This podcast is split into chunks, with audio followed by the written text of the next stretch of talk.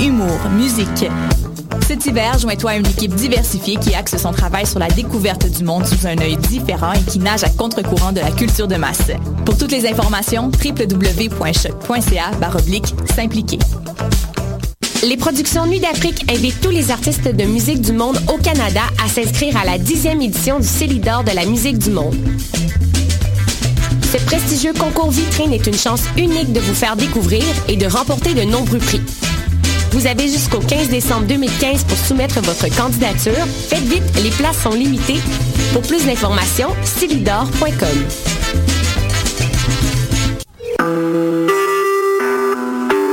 Vous écoutez Choc pour sortir des ondes.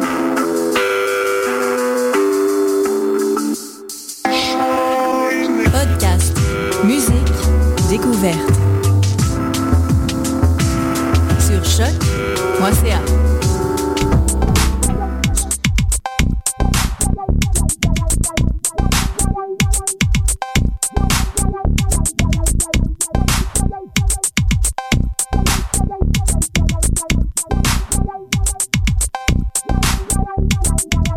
Bonsoir, bienvenue à Pop en Stock. Euh, ce soir, c'est l'épisode 78 et c'est un spécial retour des fêtes. Euh, on a reçu euh, nos comptes de visa, de carte de crédit, on retourne au travail, on se rend compte qu'on a pris du poids et Lemmy et David Bowie sont morts durant le temps des fêtes. Donc, c'est le spécial juron, le spécial sacre.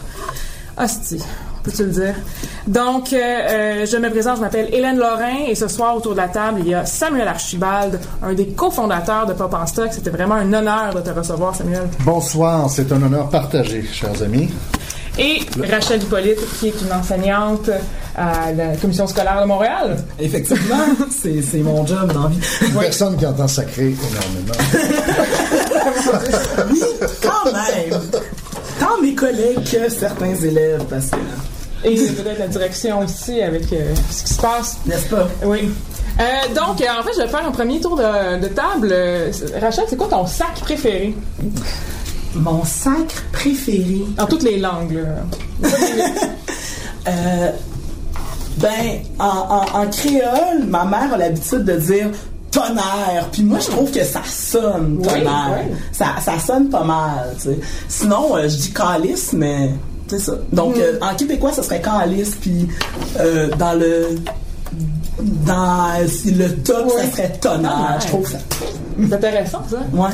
Moi, dans les sacres canoniques, c'est tabarnak qui est, à mon avis, le, plus important. De toute façon, peut-être avec le T, avec les, les B, ça, ça, sonne justement comme tonnerre. Euh, dans les plus ben, exotiques de, par, de par chez nous, j'aime beaucoup Crucifix parce que juste le monde de Jonquière qui dit ça, ou à peu près, il est très jonquiérois, Crucifix comme, comme sac, puis il sort du, fin fond de, de, de, mon passé, souvent quand je suis vraiment très fâché, et ça fait beaucoup rire mon épouse. Euh, que d'entendre ça dans la maison. Moi, mon sac préféré, c'est un peu un mélange entre deux, c'est Chris. Donc, on peut vraiment mordre dedans le R, puis euh, le, fait que c'est monosyllabique. Tu peux laisser siffler les S aussi longtemps que tu veux. Tu peux mettre 12 le S. R ouais. on peut vraiment bien mordre dedans. Et aussi, j'ai une confession à faire parce que je sais que ma mère m'écoute et ma grand-mère m'écoute. Donc, oui, maman, je sac. voilà, c'est dit. Mais jamais devant toi. Toujours en cachette. Dans ton coin. Donc, euh, Rachel, tu veux nous parler euh, des, euh, de l'aspect sociolinguistique des jurons? Oui, oui, effectivement. Donc, en fait, la question de l'utilisation des jurons selon différentes couches sociales et selon différents ben, groupes sociaux, puis euh, communauté m'a intéressé pour plusieurs raisons.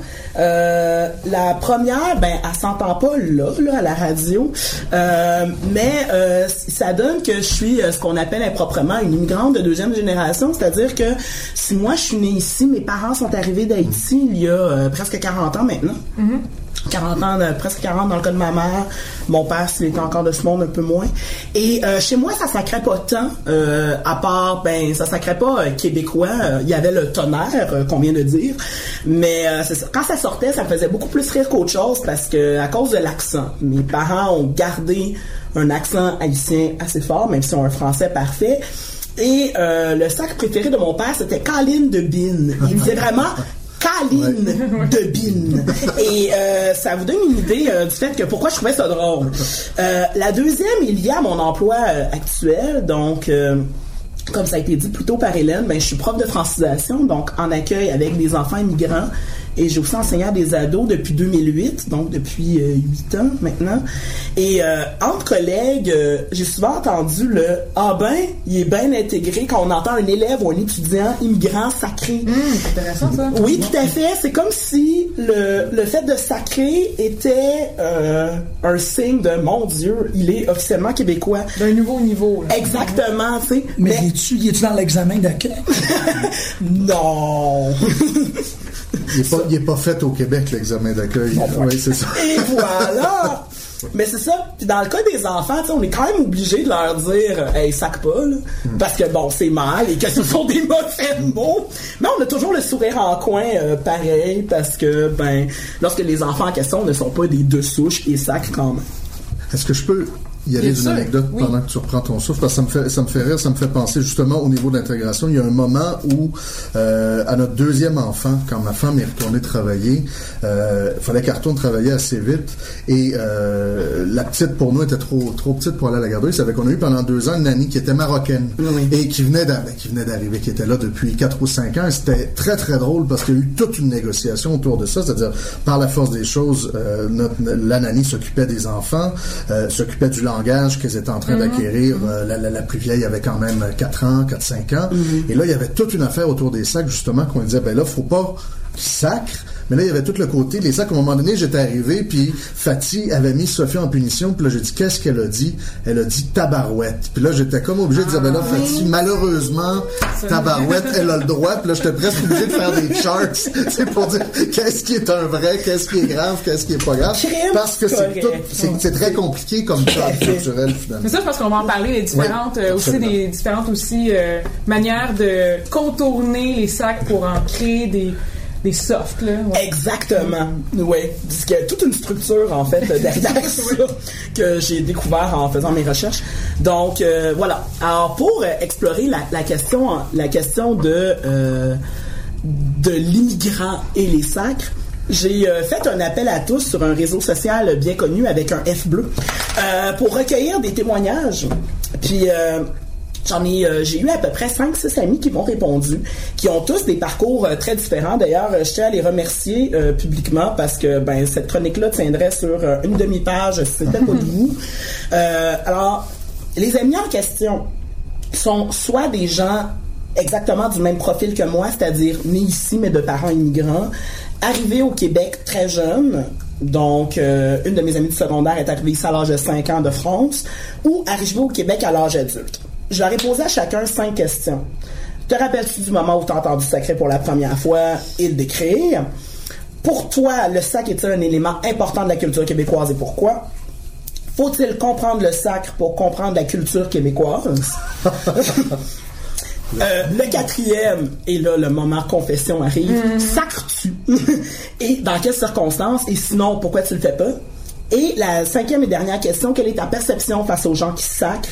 Et est-ce qu'elle a changé depuis ton arrivée? Moi, j'aimerais ça reposer la question avec le mot poutine à la c'est vrai, une excellente. C'est vrai. Tu rappelles-tu du moment où tu as mangé de la poutine? Je me rappelle. Il y a des gens qui ont le questionnaire de Proust. Nous autres, on va avoir le questionnaire de Rachel désormais à, pas C'est ça, le questionnaire. Donc, voilà. Alors, euh, la première, euh, qui était le moment où on a entendu sacré pour la première fois, en général, ben évidemment, euh, plus on a été mis en contact jeune, moi on se souvient du moment zéro du sac dans notre vie. personnellement, je ne me rappelle pas du moment où est-ce que j'ai entendu sacré, mais ça devait probablement être dans mon entourage. J'ai grandi dans un quartier quand même très francophone de Montréal, qui est Pointe-aux-Trembles, et donc par mhm. conséquent, tous mes voisins étaient des deux souches et sacrés allègrement. Donc, ceux qui s'en souviennent, c'est à peu près le même genre de profil que moi. Euh, soit du voisinage de leur quartier. Euh, une de mes amies, qui elle est arrivée ici il y a deux ans de France, elle aussi, euh, elle, elle était dans une, elle, se baladait en auto avec une amie québécoise et une auto l'a coupée et l'amie en question a dit « C'est tabarnak! » Et ça l'a libéré de cette grande frustration.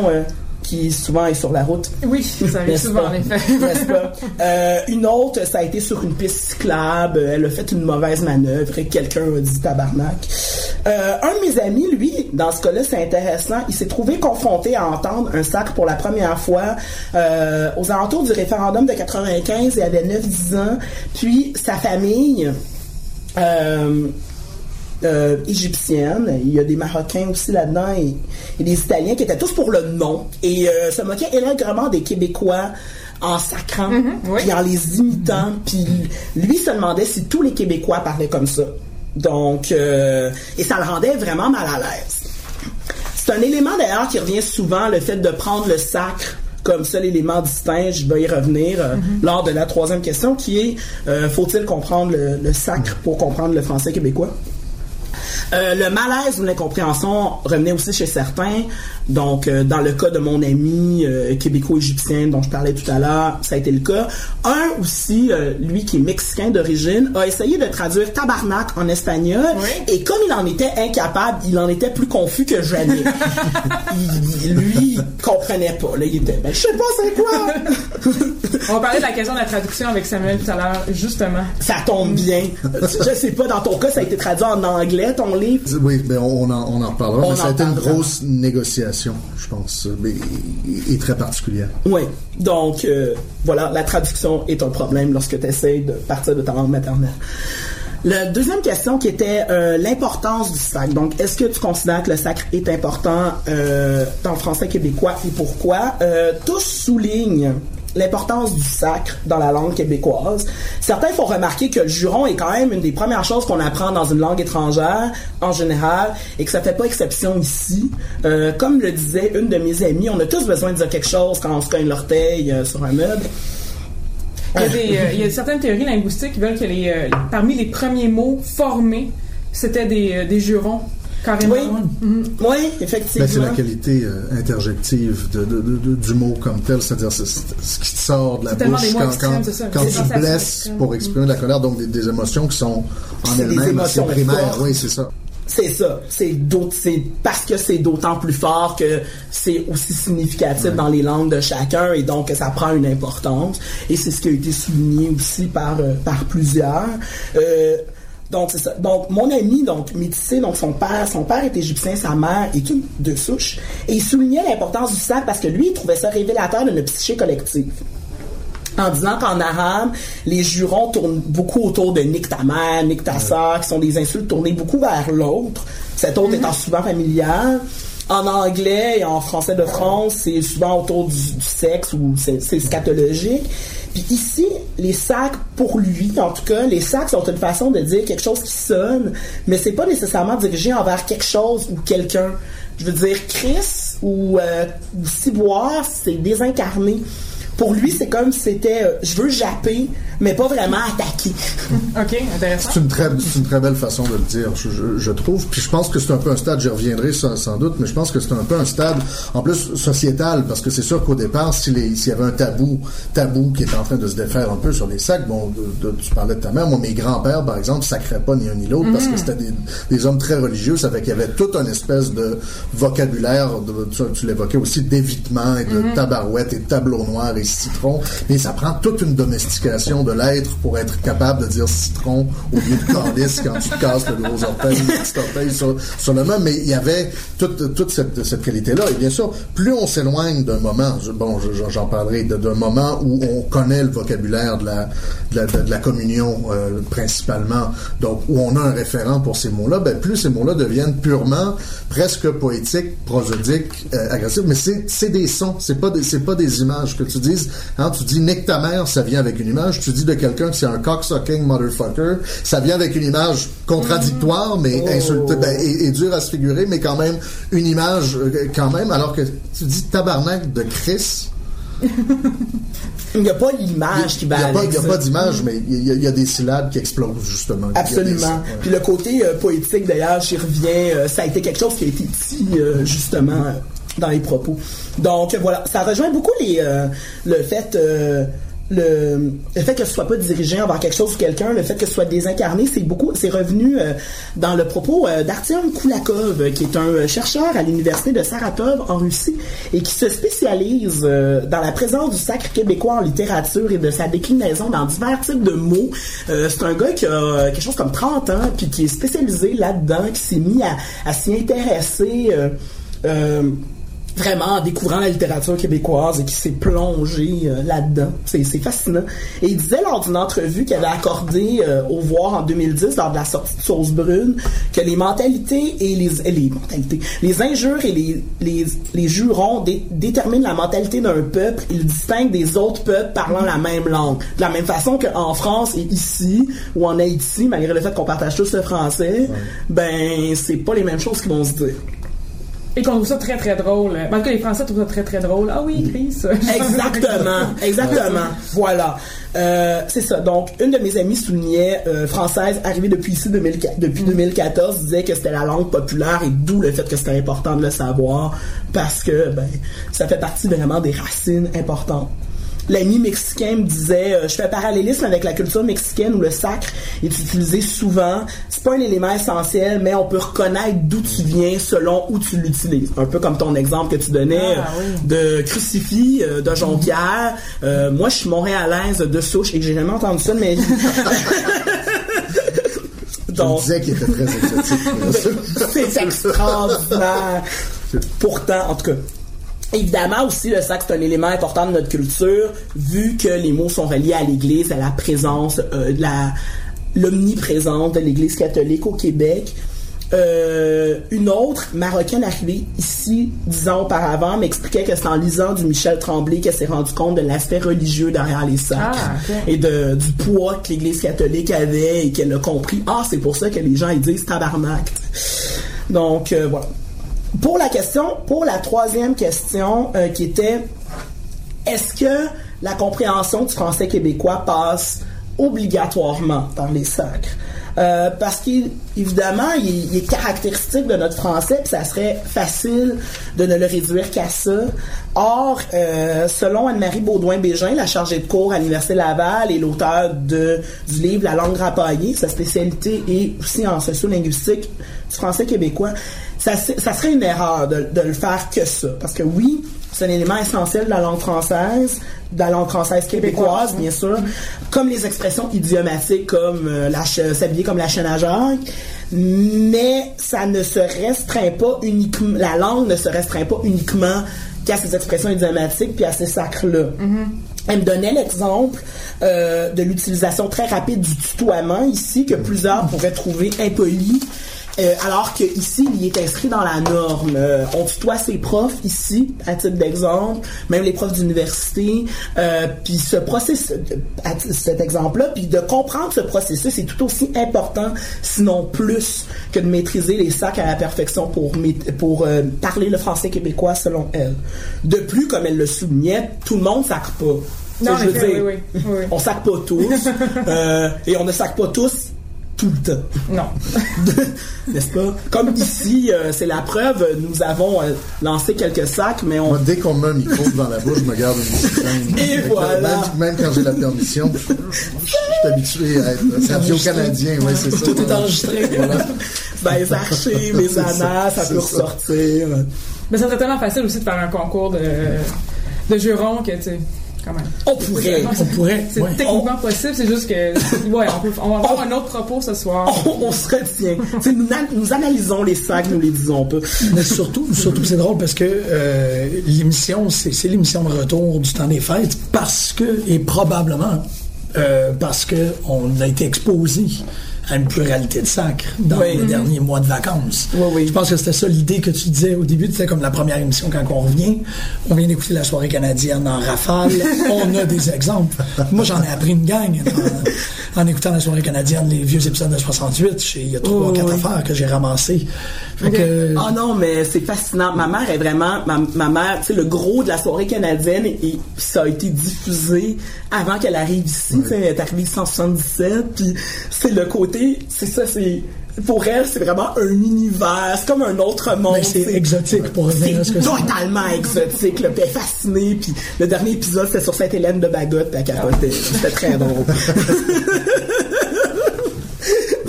puis elle était là, puis elle écoutait les trucs, puis elle disait, ah ouais, ils disent ça, puis ça lançait des sacs. Bon, mais moi, là, je trouve que, Alice, les récoltes ne sont pas bonnes. Et elle, elle trouvait ça vraiment hilarant. ben voilà. Donc, euh, oui, alors, je disais que tout le monde ne sacrait pas après tout. Et non, et donc ce n'est pas essentiel et nécessaire De, maîtriser ou de connaître tous les sacs. Non, mais ça reste tout à fait. Mais ça reste important de comprendre comment l'employer correctement dans un contexte approprié. Sinon, c'est ce qui devient un irritant. C'est voilà, un peu comme l'exemple que tu donnais. Ce qui n'est pas donné, on, parlait d'immigrants de première, deuxième génération. Dans le cas des Français, c'est très drôle parce que j'ai jamais connu un Français immigrant de première génération qui était capable de maîtriser les A dans, dans Tabarnak, tu sais, qui allait toujours oh. finir par dire Tabarnak, puis beau. J'avais un prof au cégep, on disait, on y écrivait sur un papier, il n'y en a pas de E, c'est ta. Ben, on dirait que ça rentrait pas, alors que ça va souvent se faire en, deuxième génération. c'est la même chose souvent quand on essaie de, de, de se les approprier, souvent de l'extérieur. Je pense que deux, Maurice G. Dantec, quand il est arrivé au Québec, qui a écrit dans ses dans Babylon Babies, il se mettait, il y avait des personnages de motards qui sacraient, c'était une espèce de catastrophe parce que on avait l'impression qu'il y avait le syndrome de la tourette. Là, ah, un type très articulé qui parlait à un client comme, oui, nous avons volé les embryons, crise de tabernacle. pourquoi, il parle dans, un rendez-vous d'affaires, ça n'a aucun sens. Et Fred Vargas s'est aussi ridiculisé dans ce que romancière policière que j'aime bien par ailleurs, mais il y a, je pense que c'est sous les vents de Neptune où ça se passe à Gatineau ces policiers français viennent faire un stage à Gatineau. Et, encore une fois, quand les Québécois parlent, aïe aïe, ça, fait mal un petit peu. Oui, effectivement, le, côté... Euh, le caricatural moi je caricatural totalement puis c'est un irritant pour plusieurs vraiment euh, et l'utilisation, euh, en fait, pour revenir à, pour revenir au fait que le, contexte approprié, ce que tu disais, les, de diminuer le sac, de, de, de, le modifier pour qu'il soit atténué. Euh, il soulignait justement euh, Artyom Koulakov, notre, mhm. notre chercheur russe, la grande créativité sur la transformation des sacres ici, non seulement en mhm. adjectif et en adverbe, un peu comme ailleurs, mais aussi en verbe. Et ça, c'est la, la particularité de nos sacres la transformation en verbe comme crisser ou calisser, euh, c'est vraiment particulier.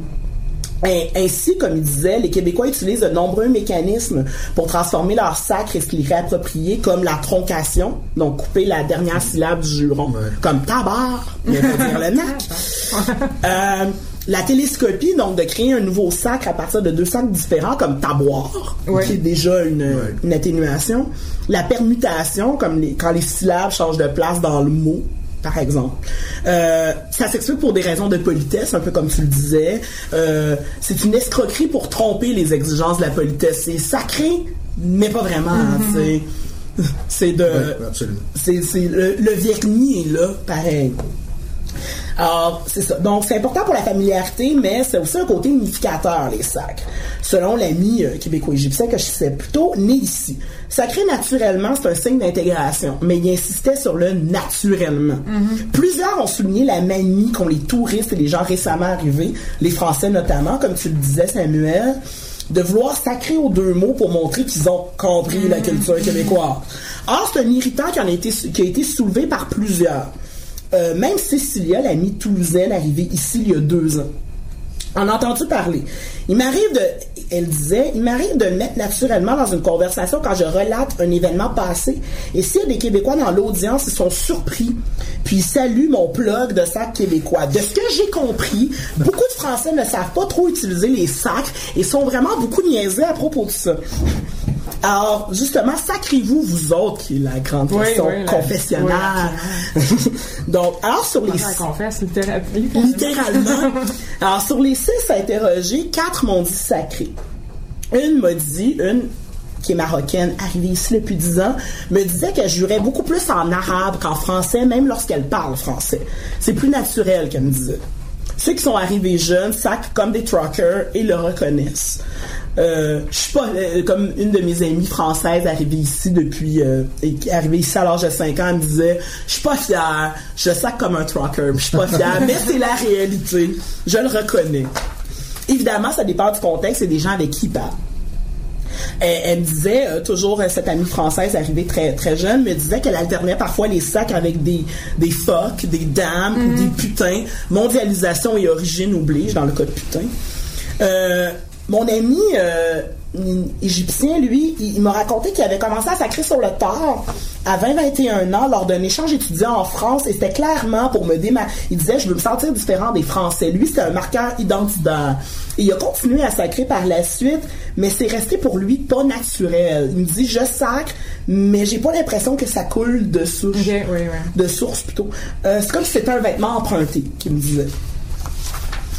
Pour la perception, donc, est-ce que la perception du sacre a évolué depuis leur arrivée? Comment perçoivent-ils les sacres? Et ça, c'est intéressant. La cette question-là est, très intéressante. Parce que moi, je m'attendais personnellement à me faire sortir beaucoup plus de Ah oui, euh, les gens qui sacrent, c'est mal, euh, ça fait pas beau, euh, ça manque de bon de vocabulaire et tout ça. Puis ça a beaucoup été plus, c'était beaucoup plus nuancé que ça. Beaucoup m'ont souligné l'aspect neutre du sacre à leurs yeux. Parce que le sacre est plus autant connoté, parce que la religion n'est plus autant présente. Mais quand c'est dans une langue, euh, deuxième langue aussi, ça change beaucoup le rapport. Je sais que moi, fuck en anglais, ça veut rien dire. Exactement. voilà.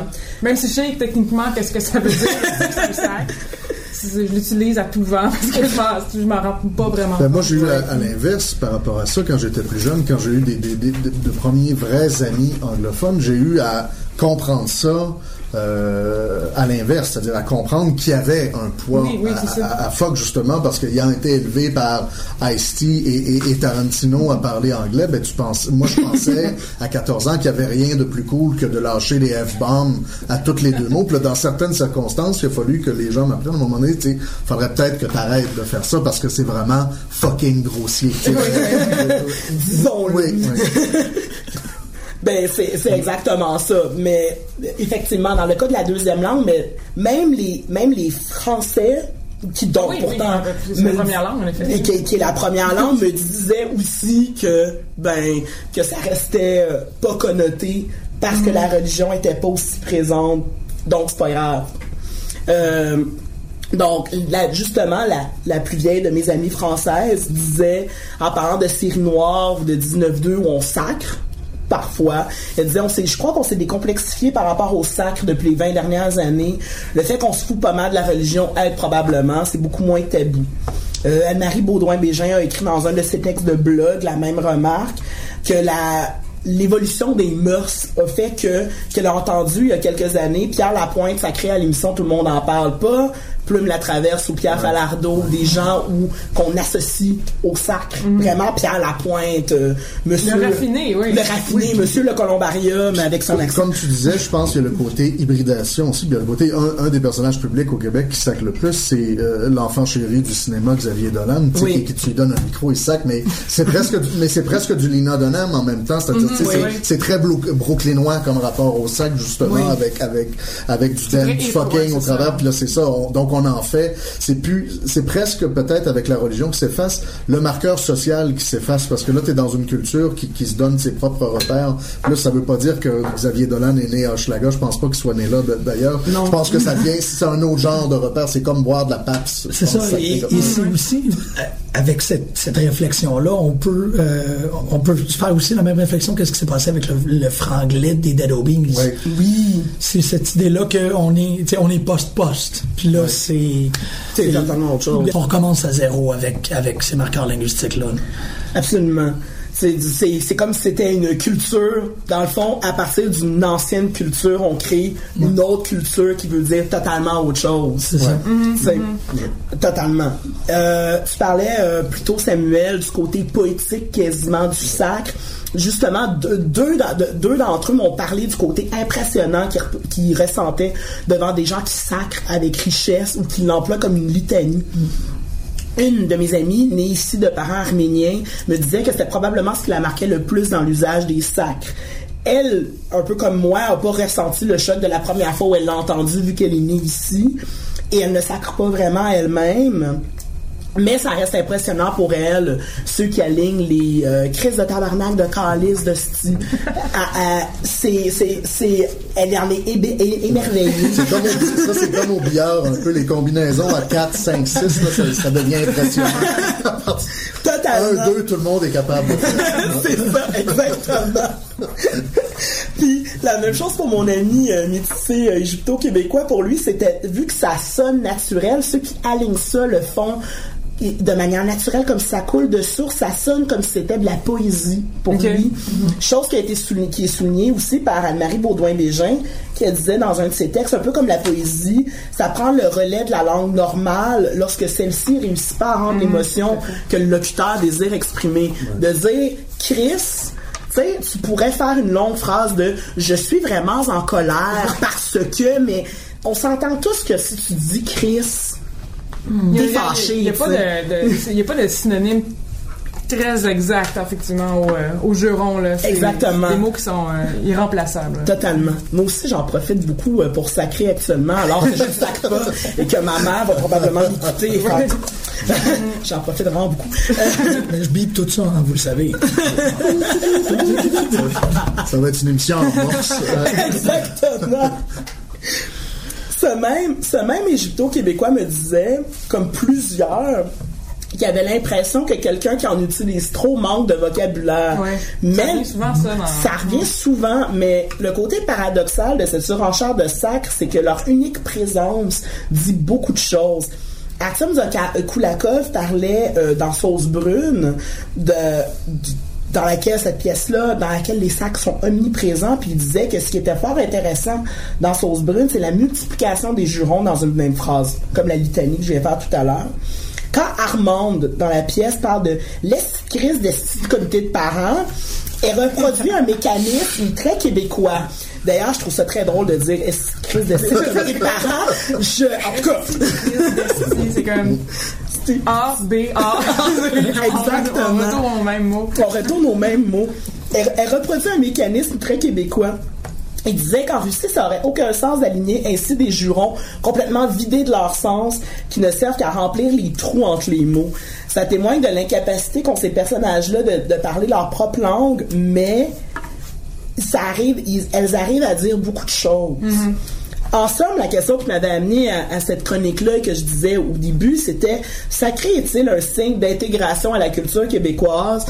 Puis ma réponse tournerait autour de oui, mais pas seulement la connotation sociale autour du sac et la portée euh, du sac et la maîtrise importante va continuer d'exister aussi. Puis euh, je viens de sacrer, puis je suis une fille, puis c'est pas beau. Donc euh, ça va faire un lien avec Hélène qui elle nous parlera de sac et de genre. Ben, je, je, vais commencer immédiatement d'ailleurs. Euh, merci pour euh, le lien radio. Il n'y a pas de quoi, ça fait plaisir. oui, donc, euh, des femmes qui sacrent en général, c'est considéré comme pas beau, c'est pas considéré comme féminin. en, anglais, il y a un mot pour ça qui, résume le, tout. It's not ladylike. Mm. En 1523, il y a un traité qui s'appelait On the Instruction of a Christian Woman, dans lequel euh, il, est, dit qu'une femme qui parle bien, c'est une femme qui ne sacre pas. Donc déjà en 1523, déjà il y avait des sacres en anglais, euh, des jurons. Euh, et déjà à l'époque, c'était vraiment très mal vu qu'une euh, qu'une femme euh, qu'une femme dise des gros mots. En fait, ça, ça parle de beaucoup de choses. Ça parle tout d'abord de à quel point le sacre est associé à la sphère masculine. Les hommes, on leur permet de sacrer. Il y a euh, un podcast que j'ai écouté pour euh, me préparer pour cette chronique-là, une, anecdote comme de quoi euh, l'animatrice disait qu'elle avait entendu des mères dans un restaurant dire moi, mes, petits garçons, mes petits garçons jouent au football et il faut qu'ils sacrent. Il faut qu'ils apprennent comment sacrer. Mais ma petite fille, je ne veux pas qu'elle fasse ça. Je ne veux pas qu'elle aille dans cette direction-là.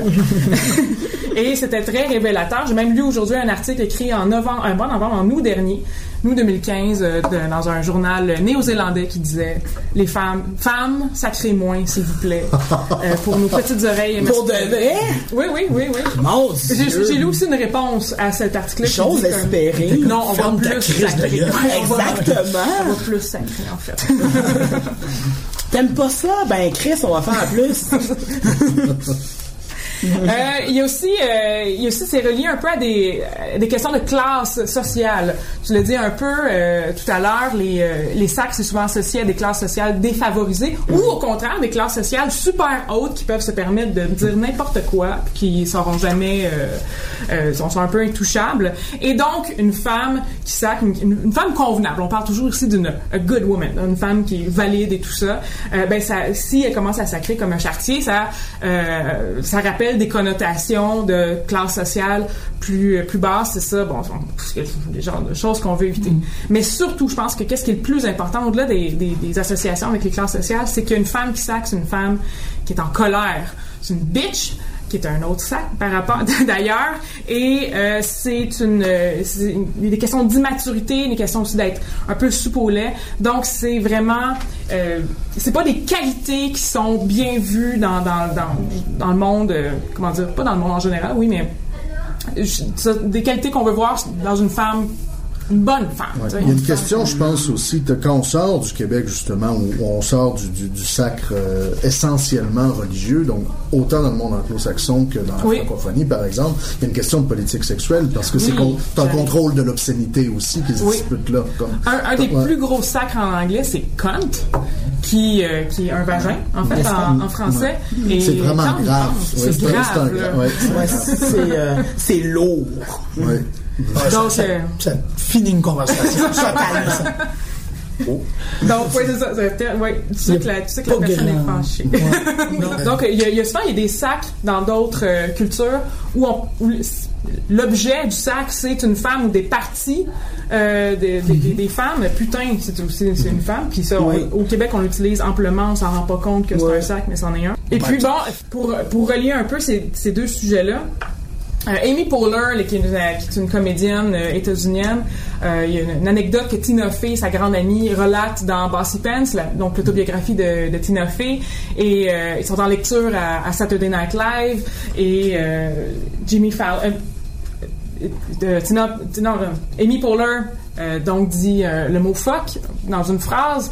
Et Jimmy Fallon dit arrête ça ça me plaît pas t'es, pas comme une lady en ce moment euh. et Amy Poehler a répliqué I don't fucking care that you don't like it. Donc elle fait comme yeah, je vais sacrer autant que je veux. Je vais être aussi fâchée aussi rebelle que, que je veux. T'as rien à voir là-dedans. Et c'est mon, mon c'est mon appel à toutes en ce moment. Donc on sacre. Mesdames, allons-y. It's 2015. c'est 16, hein? C'est vrai, je suis déjà un an en retard, moi. Euh, j'ai pas, pas, changé mes, mes pendules. It's 2016, ça va être le, le, mot du jour.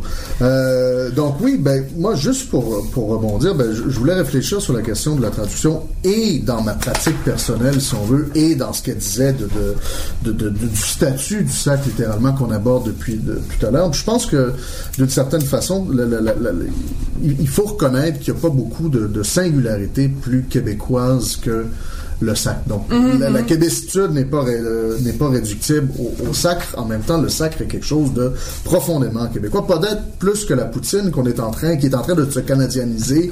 vitesse grand V. Moi, j'ai mangé dans une tournée canadienne, pan canadienne, j'ai mangé de la poutine de Vancouver à, à, Halifax. Oui, on peut en manger même à Hong Kong. Oui, donc la poutine. Et à Bangkok. Grâce à Bruno. Grâce à Bruno, évidemment.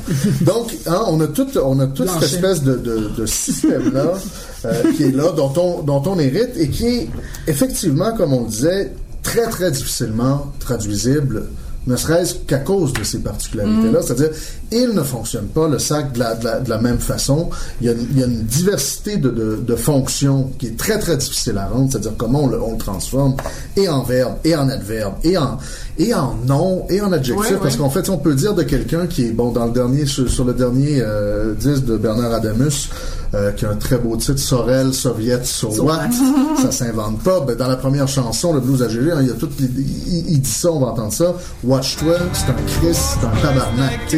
Qu'est-ce que ça veut dire? Tu peux dire de quelque chose, tu peux dire d'une situation que à Jonquière, en tout cas, c'est Chris en calice. Mais qu'est-ce ah que ça veut dire? Ah, ah, ça, c'est t'es malheureux, tu il t'est arrivé quelque chose de, t'es en train de pelleter ton entrée, puis t'as pété ta pelle, c'est Chris. Ok, on va dire c'est, c'est Moses. Ouais, c'est Moses. Nous autres, on va le dire en sacrant. C'est Chris.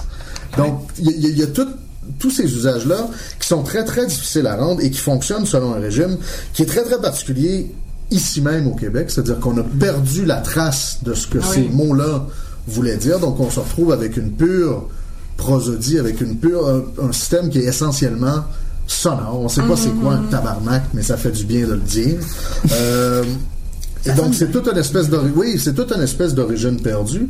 Et oui, je pense qu'en termes d'intégration, on en parlait tout à l'heure, mais ça, ça, là-dessus, je pense que c'est universel. Je pense que moi, quand je me promène, j'ai été exilé souvent dans ma vie, mais autant en France que me promenant dans, dans le monde anglophone. Je pense que le moment où on est capable de savoir quand sortir les bonnes obscénités au bon moment, c'est vraiment un signe de, on est en train de, de, de se fine-tuner sur une langue et sur une culture. On comprend. On est en train de, de comprendre ce qui se passe. Et moi, ça a été mon grand plaisir, tu vois, cet automne, quand j'étais en, tournée canadienne, de, ressortir mes phoques. Quand je m'étais domestiqué le, le, le, phoque en disant arrête de dire ça et, guéris-toi de cette maladie-là, parce que là, tu peux pas être en, lecture devant les, hommes d'affaires de Toronto et te mettre à parler comme une espèce de petite brute euh, gangster. Donc là, je resserrais le, phoque, mais de retrouver les situations à quelle heure du soir et après combien de drive martini, tout d'un coup, je peux retourner. That fucking thing, man là, je l'ai, puis j'avais le droit, puis je suis, ça coche. Donc, il y a toute cette question-là. Et bien sûr, en, littérature, comprendre ce, système-là, comprendre cet échange-là, euh, c'est pas évident. Et c'est drôle parce que je l'ai fait autant des, deux côtés. C'est-à-dire, mon livre est sorti en France comme il est sorti dans le monde anglophone, mais en France, on l'a pas traduit. Peut-être qu'on aurait dû, parce que ça, c'est une autre question. En même temps, mon livre, c'est pas non plus euh, slapshot, là. Je veux dire, ça sert pas à, toutes les, mots, mais il y a cette réalité vernaculaire-là, autant du, du, du joual que du, langage parlé qui est, qui est là en présence, et des sacs que, tu sais, que j'essaye pas de contourner. Ils sont, ils sont là, donc, qu'est-ce qu'on fait avec? Quand on était en France, on a décidé qu'on faisait rien avec. Il y a même un moment où je voulais faire un système de notes à des moments, pas ah nécessairement sur le sac comme tel, mais sur, les références. Puis j'ai dit à un moment, j'ai dit bon, on oublie ça parce que ça ferait vraiment vieux roman du terroir. C'est ce qu'on faisait à l'époque, là, de, de faire le petit, euh, le petit index des canadianismes à la fin. Puis c'est bon, ça, ça, ça fait ouais, carrément, carrément. Ça qu'on a dit, ok, on le laisse tel quel, ce qui l'a laissé quand même objet euh, très très d'étrangeté en, en, en, France. Alors qu'au Canada anglais, ben là il y a toute il y a toute une traduction culturel autant que, sur les mots, qui fait que le livre a une, autre vie là-bas, une vie plus fun que ce qui est arrivé euh, en France, mais partant de ce travail-là. C'est-à-dire que là, dans la culture, c'est toute la question des deux solitudes. On peut se dire finalement que à partir du moment où on enlève le langage de l'équation et en particulier ce, ce, particularisme qui est le système de, de, de sacre, les deux solitudes se ressemblent pas mal. Surtout que j'écris sur qu'est-ce que c'est grandir dans une ville de 5000 habitants où il y a juste une usine puis, puis, puis des, des routes. C'est très canadien, comme c'est très québécois, qu'on le veuille ou non. Donc, il y a une réalité qui, se croise là. Sur les sacs, Là, c'est bien ben différent. Puis j'avoue, c'est très drôle parce qu'on me posait les questions des fois au Canada anglais, comment ça a été la traduction? Puis je dis, j'ai souvent exagéré les proportions, mais je dis, il y a une proportion importante de la traduction d'Arvida, du travail que j'ai fait avec Donald Winkler, le, traducteur, qui était consacré à ça. Oui. Parce que ça venait très, très vite dans, dans, l'équation. Et moi, justement, bon, je parlais de crucifix tout à l'heure, j'aime un petit peu aussi, pas nécessairement les sacs, mais les, les expressions très, très localisées. C'est avec là, il y avait un côté, est-ce qu'on garde quelque chose qui est très, très local? Ou on le remplace par quelque chose de, qui, qui, passe mieux? Est-ce que les sacres, euh, la, question des sacs, le travail qu'on a fait sur les sacs, c'était surtout une, question de gradation pour moi. Et ça revenait un petit peu à ce que je disais tout à l'heure, c'est-à-dire mon premier réflexe quand j'ai commencé à travailler avec mon traducteur, qui est quand même quelqu'un, on avait un choc générationnel déjà à l'époque, c'est quelqu'un qui est dans la, soixantaine avancée. Je suis dans ma trentaine, avec là, il y avait le côté, hein, euh, donc déjà, qu'est-ce qu'on qu'est-ce qu'on fait avec ça? Et bien sûr, les Canadiens anglais, qu'on le veuille ou non, sont des gens bien élevés et c'est des Saxons, donc polis. Donc il y avait toujours le côté. Mon premier réflexe quand je travaillais avec Don, c'était de dire Don't tone me down. Donc là, va pas m'enlever va pas remplacer toutes mes crisps puis mes tabarnaks par des ben, darn puis des what the heck parce que that's not what it is là, on, on ça enlève, la, ça enlève à la fois la couleur puis ça enlève aussi la force que ça avait arrivé de, toute façon. oui, absolument. En revanche, ce que Don m'a fait comprendre à un moment qu'on travaillait, c'est de dire de l'autre côté, euh, si on est toujours en train de monter, si on est toujours en train de craquer, c'est pas mieux. Puis il y, a cette côté, cette réalité là que OK, un gars qui dit tabarnak, qui est en train de dire qu'il est fâché, mais il est pas en train de dire cocksucker. Il est pas en train de dire fuck. Il y a, tout un, bagage. Et là, faut qu'on se décide parce qu'il y a un moment où moi-même, quand je, proposais des corrections, je regardais les, nouvelles, puis je dis non, là, je suis en train de faire. Si on est toujours en train de monter d'un cran, on finit par faire du mauvais Tarantino ou du mauvais euh, Scorsese. Ce qui m'a fait réaliser quelque chose de très euh, particulier, je pense, sur la différence entre l'usage des sacs dans la culture québécoise et dans la culture anglo-saxonne pour le, moment. Laissons les Français de côté là-dessus. Mais je pense que c'est la même chose là-bas. C'est que les Français, finalement, les Anglais, sacent pas tant que ça dans la vie et sacent pas mal dans la fiction. C'est-à-dire que le, défouloir, et tu vois, parce que moi, quand je te disais, hein, j'ai été élevé par le gangster rap puis les films de mm. Tarantino, Scorsese, quand j'étais en situation sociale après avoir vu ces films-là, je pensais, j'ai grandi en pensant qu'on avait vraiment le droit de sacrer plus en anglais, parce que veux, veux pas, t'entends, tu t'entends Snoop Dogg, et ça a pas l'air d'être un problème de dire fuck. et là, tout à coup, quand... qui dit fuck. Oui, c'est ça, c'est tout le temps, ça fait que toi, t'arrives, puis ah, fuck this and fuck that, puis là, à un moment donné, t'es dans un souper de famille, puis ça va pas, là. Il n'est pas question de faire ça. Et là, tu te rends compte que le rapport est inversé, c'est-à-dire que dans la, culture québécoise, au contraire, c'est-à-dire on sac beaucoup, ben, c'est-à-dire il y a un usage du sac, il y a une réalité du sac qui a longtemps été pas tellement inscrite dans la, dans, la fiction, dans nos représentations, c'est-à-dire ben, juste toute la grande époque radio-canadienne, que ce soit en, dramatique télévisuel comme en littérature, jusque dans les années 60, il n'y a pas de sac de noter nulle part dans la littérature au Québec, sinon mm-hmm. Mm-hmm à valeur ethnologique, tu sais, pour dire les bûcherons disent ça dans un traité d'ethnologie. Euh, le premier, euh, le premier sac au Québec, je l'avais, est dans un vieux roman d'Adolphe Nantel, à la hache, publié en 1932, à la hache, qui est une espèce de roman du terroir, mais qui se passe dans le bois, un roman du terroir sylvicole, donc la belle vie des bûcherons. Et au moment donné, on note comme ça, il y a un bûcheron qui tombe dans l'eau puis qui lâche un tabarnak. Mais là, on est vraiment dans du entre guillemets, Là, dans c'est quelqu'un qui a dit ça, c'est les mœurs des bûcherons. Et on sent que l'auteur en arrière s'amuse un peu, mais on n'en drop pas 40 dans, le mm-hmm. livre. Puis on est vraiment justement dans quelque chose de entre guillemets, voici des, des, des mœurs rapportées anthropologiques, justement. Et ça reste comme ça très, très longtemps. Et même quand le joual s'inscrit dans les années 60, il n'y a pas de sac à peu près. Il y, a, du sac dans le cassé de Jacques Renault qui est publié chez Parti pris, mais qui est une espèce d'affaire Uber underground ah, dans, ces années-là. C'est dans du Tremblay, entre autres, on sac pas tant que ça. Euh, ben, Tremblay, il sac dans les années 70, des textes très, Osana, euh, à toi pour toujours, Mama, euh, Tamarilou, là, où on embarque là-dedans. Mais dans les belles sœurs, ben, il n'y a pas de sac. Exactement, je pense aux belles sœurs en, disant ça, dans les belles sœurs, il n'y en a pas de sac, tu sais. Puis, euh, tu parlais du fait que justement que ça se glissait euh, beaucoup plus naturellement dans le langage au Québec. C'est une des affaires qui avait été soulignée par euh, Artem Koulakov, le russe, que, en, termes de particularité, c'est le fait que ici, ça coule beaucoup plus facilement que dans d'autres endroits. Il parlait de la Russie, mais aussi en anglais, dans les pays anglo-saxons, que ici, peu importe les classes sociales, on va utiliser le sac et il va venir comme si c'était de source, même si c'est exceptionnel, même si c'est pour marquer quelque chose, mais c'est comme s'il il venait de soi, tu sais. Comme si c'était naturellement intégré dans le qui ben là, C'est vrai que je ne connais pas ce chercheur et je m'inscris comme un peu en mais euh, moi, dans mon enfance à Boucherville, donc vraiment classe moyenne, propre et tout, j'ai jamais, jamais entendu un parent sacré, là. Les ben, parents de mes amis, là. Mais ça tenait encore pas mal, tu sais, c'est-à-dire qu'il y avait il y avait quelque chose de presque initiatique autour du sac, c'est-à-dire tu ne sacrais pas devant les enfants. Tu sais, les premières euh, moi je parlais de mes grands-parents, ça sacrait pas. Ça sacrait peut-être trois gars dans une chaloupe dans le bois. Mm. Là, ça devenait, il y avait ce côté-là, mais devant les enfants, mon, mon grand-père, je pense qu'on l'entendait sacré dans le garage, c'est les portes fermées, t'entendais des outils. Là, peut-être que le, tableau noir devenait un tabarnak, mais c'était exceptionnel, exceptionnelissime comme, comme, comme occurrence. Puis moi, je suis assez bon euh, de, d'accord avec toi là-dessus. C'est-à-dire, dans les années 80, quand je grandissais, il y avait encore des gros, gros euh, scrupules. Oui, puis à la télé, on. Dans la télé, on sacrait pas. Je pense que ça s'est peut-être, ça a peut-être changé dans les 20 dernières années. Moi, j'ai remarqué les premières fois que j'ai, que j'ai beaucoup, j'étais comme, voyons, c'était dans Un gars, une fille. C'était le personnage de Guy, joué par Guy Lepage, sacrait beaucoup. Puis j'étais donc adolescente, puis euh, moi, c'est là que j'ai remarqué qu'il y a un changement.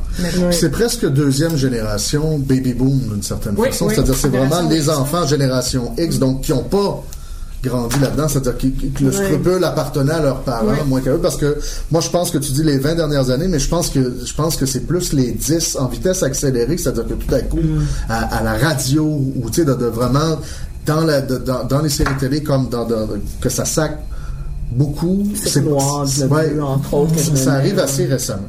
Et je pense que, bon, pour en revenir euh, au, travail que je faisais, il y avait ce côté-là de dire, bon, moi, je veux que ça sac, je veux pas que ça sac non plus contre-culturel. J'essaye pas, on n'est plus dans les années 70, j'ai pas un point à faire avec ça, mais je suis en train de m'amuser avec une réalité sociolinguistique, en même temps, euh, de, de, de, de, faire mes dialogues avec ça, de, l'utiliser comme matière. C'est ça, c'est ça le, le, fun. Donc vraiment le travail que, que j'ai fait avec Donald, c'était vraiment de les prendre une, un par un, puis dire quand est-ce qu'on quand est-ce qu'on craint un peu, quand mm-hmm. est-ce qu'on descend un peu, parce que je pense que l'équivalence, c'est le principe sur lequel on s'est entendu très vite, l'équivalence, elle n'existe pas.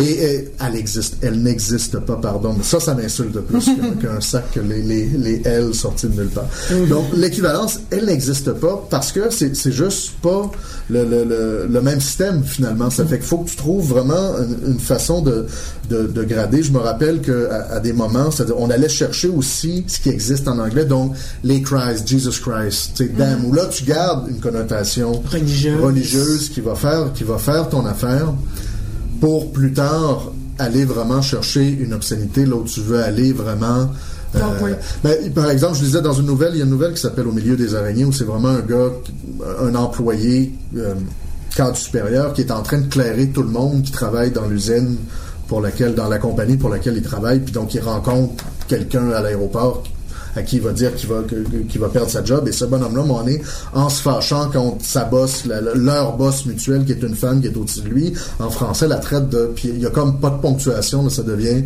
la traite de maudite, maudite, maudite vache. Tu sais, oh. là t'es comme et donc, là, en anglais, tu vois, maudite, c'est pas un sac très, très grave. Et dans ce cas-là, c'est un moment où on a augmenté parce qu'on s'est dit, là, ce qu'on veut, c'est l'obscénité. C'est ça, c'est On veut la misogynie aussi parce que c'est ça qui a à sentir C'est la, c'est la circonstance doublée au, euh, ben donc, là, à la nature du sac un peu. Là. Ben, carrément, tu sais, c'est-à-dire là, c'est un moment où on a, pris, on, a pris fucking pour dire maudite, alors que là, t'es vraiment dans l'augmentation parce qu'on a fait fucking, fucking, fucking cow, tu sais. Et là, parce que tu veux que ça sonne c'est méchant, t'es pas, pas dans quelque chose, c'est pas de l'humour, c'est pas, tu veux sentir, tout un, ressentiment, une, misogynie, etc. Donc là, on est allé plus fort. Il y a d'autres moments comme ça où les, les, les, sacs, j'ai accepté que des tabarnaks, même si pour moi, je charriais beaucoup de colère, deviennent des damn, des damn, ou à la limite des oh my god, parce que je me disais, parce que c'est ça, il est pas en train de dire, c'est un bonhomme qui s'est cogné le pied. Il est pas, il est pas obligé de lâcher un, un, un fuck parce que sinon, à un moment donné, il va y en avoir trop, puis ça va devenir, ça va devenir, tu obscène un peu, un peu gratuitement. Puis c'est quand même, un, un, livre qui parle de, de, de gens, qui parle de quelque chose, qui de beaucoup d'histoires qui se passent pas nécessairement dans les années contemporaines, des trucs des années 60, les années 70, tout ça, ça fait qu'on veut pas être un peu révisionniste là-dessus, puis se mettre à faire sacrer des gens de cette époque-là, comme on pourrait les faire sacrer aujourd'hui, par mm-hmm. exemple. Tu ne vas pas faire Deadwood, là. Non, c'est ça. ça ben, c'est drôle en même temps de, de, de le faire, cette idée-là d'Edward. Et il y a tout ce jeu-là, je pense, dans les séries, euh, cette réflexion-là depuis quelques années. Euh, c'est très très drôle parce qu'il y avait des commentaires méta à un moment donné. Là. Il y a un moment donné, il y a un personnage qui dit euh, euh Guess that you're shit out of luck. Il cite Shakespeare. Puis le gars, est-ce qu'il parlait comme ça du temps de Shakespeare? Et là, ils sont déjà en train de dire, ils réfléchissent à leur propre mise en scène fictionnelle. Et, et The Wire aussi, j'avais montré ça dans un cours, c'est très très drôle de The Wire, qui est une super scène en même temps. C'est-à-dire, à, l'époque où on était aux États-Unis dans la grosse controverse autour de Sasak Tutro dans les Sopranos, Sasak Tutro dans, dans, les séries en général, surtout les séries d'HBO. Dans The Wire, tu avais une scène où Bunk et McNulty refaisaient une scène de crime, hein, donc revenaient sur les lieux d'un crime et là refaisaient leur enquête devant le concierge qui leur avait ouvert la porte, uniquement en disant des fuck et c'est des Fuck, fuck, fuck, fuck, fuck.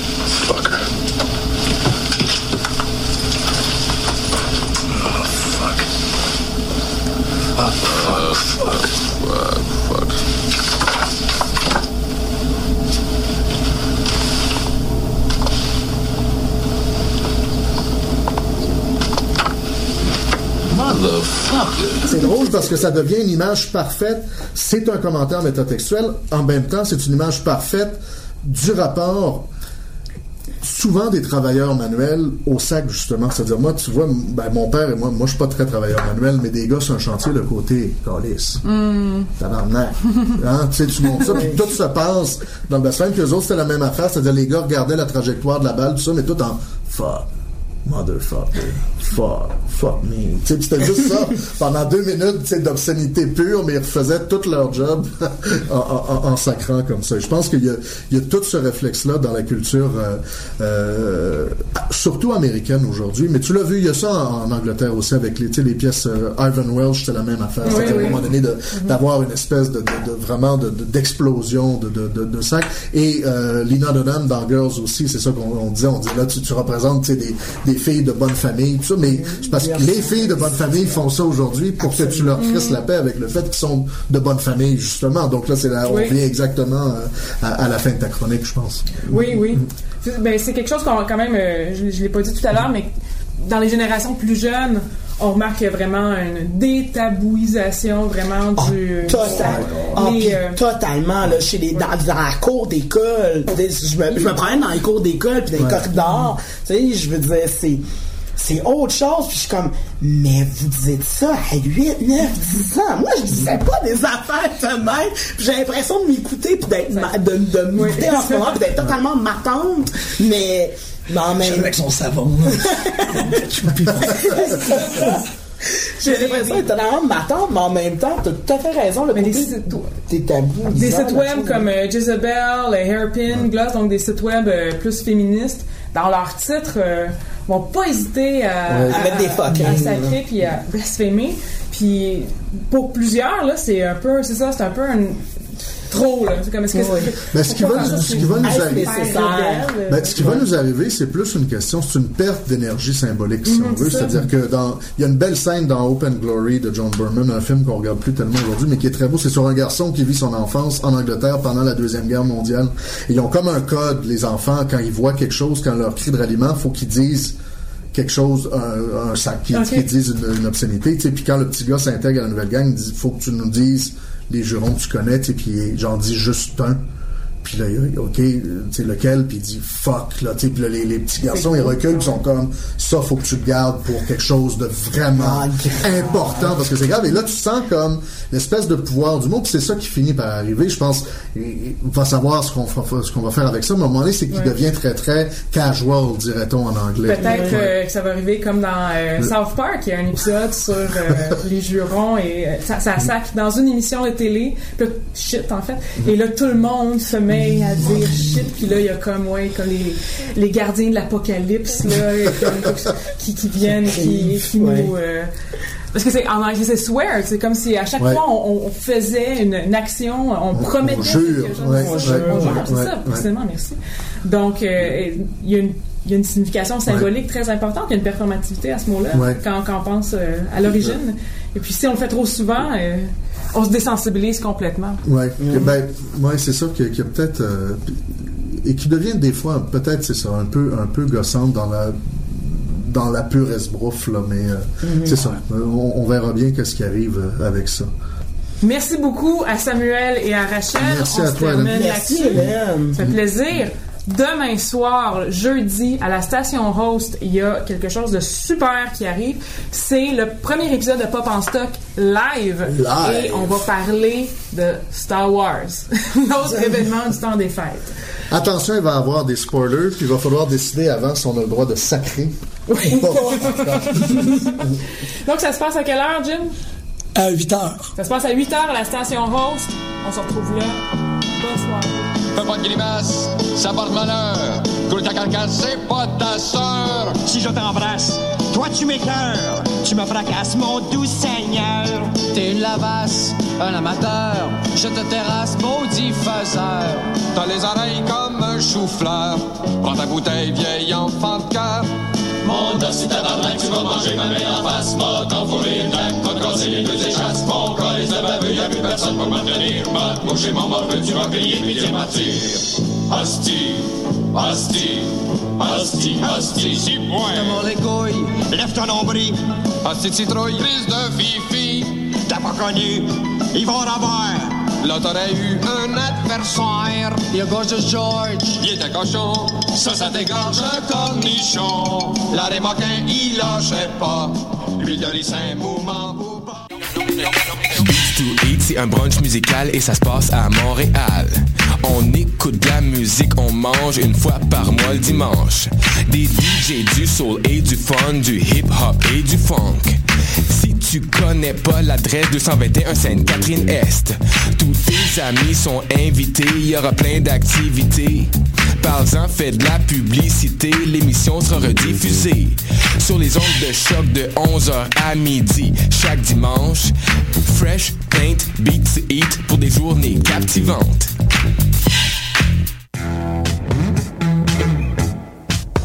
Du 30 novembre au 18 janvier, soumets ton projet d'émission et tu pourrais devenir l'un des collaborateurs de choc.ca lors de la saison d'hiver 2016. Tous les sujets sont permis. Information, sport, environnement, politique, humour, musique. Cet hiver, joins-toi à une équipe diversifiée qui axe son travail sur la découverte du monde sous un œil différent et qui nage à contre-courant de la culture de masse. Pour toutes les informations, www.choc.ca s'impliquer. Les productions Nuit d'Afrique invitent tous les artistes de musique du monde au Canada à s'inscrire à la dixième édition du Célidor de la musique du monde. Ce prestigieux concours vitrine est une chance unique de vous faire découvrir et de remporter de nombreux prix. Vous avez jusqu'au 15 décembre 2015 pour soumettre votre candidature. Faites vite, les places sont limitées. Pour plus d'informations,